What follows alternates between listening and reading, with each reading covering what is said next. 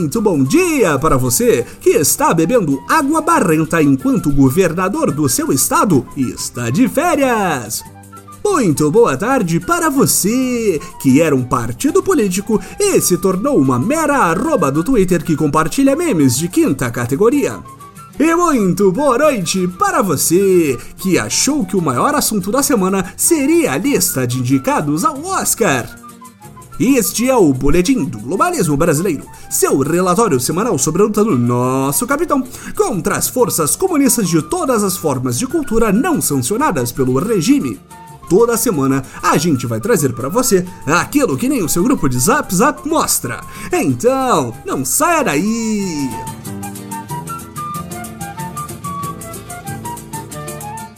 Em uma semana na qual descobrimos que o super-herói Moro quase foi demitido por nosso capitão, na qual um documentário de ficção que mostra o impeachment da comunista Dilma como um golpe foi indicado ao Oscar, e uma na qual tivemos entre os assuntos mais discutidos da semana a legalização da venda de órgãos, ficamos honestamente surpreendidos que tenhamos que falar de nazistas incinerados desde 1945.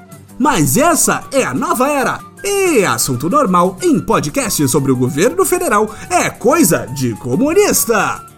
Contra todo resquício de bom senso, esta semana falaremos sobre o nazista, o vídeo e o expatriota que conseguiram a raríssima proeza de fazer nosso capitão fingir mudar de ideia em menos de um dia. Caso você tenha vivido as últimas horas em um coma induzido por água contaminada da SEDAI, o boletim resume o bombaré da vez. Na última quinta-feira, o até então secretário da Cultura anunciou o Prêmio Nacional das Artes, uma competição que busca reavivar o que há de mais puro na arte brasileira.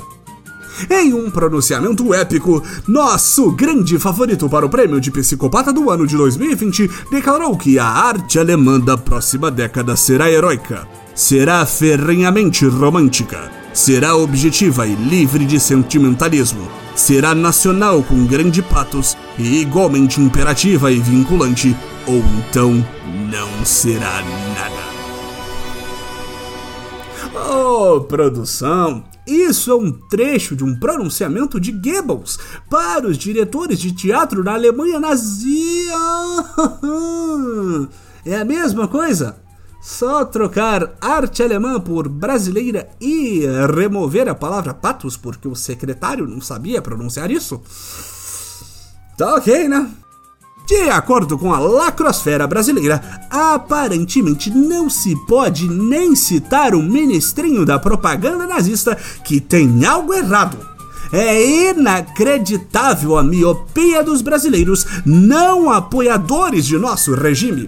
O maior publicitário da história que convenceu milhões de que se apropriar da estética claramente somos pessoas horríveis e obviamente vilões históricos da humanidade, agora foi cancelado só porque ele era o braço direito de um regime que executou milhões de inocentes e literalmente tentou dominar o mundo?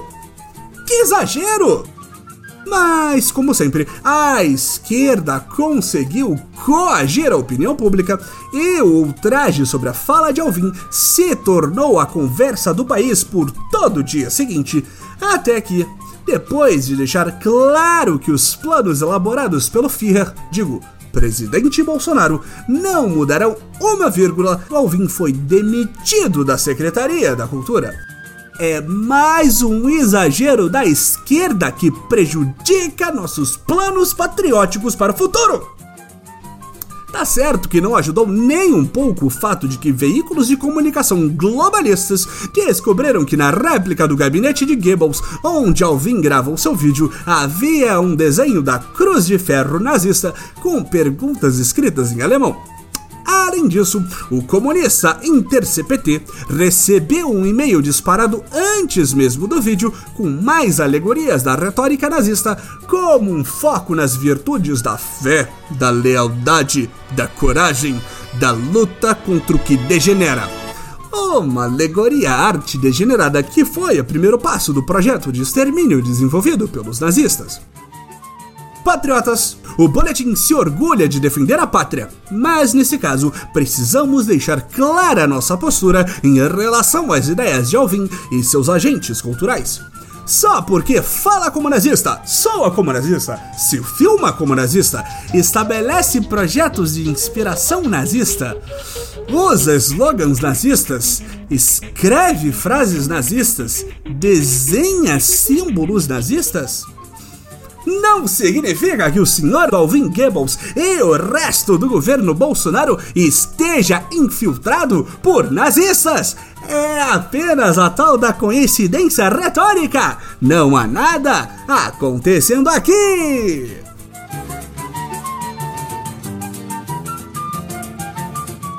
Esse foi o nosso Boletim do Globalismo Brasileiro para a semana de 20 de janeiro. Envie sua sugestão ou crítica para nosso perfil em arroba no Twitter e fique ligado nas nossas próximas notícias globalistas. E lembre-se, arte degenerada acima de tudo, Brasil acima de todos.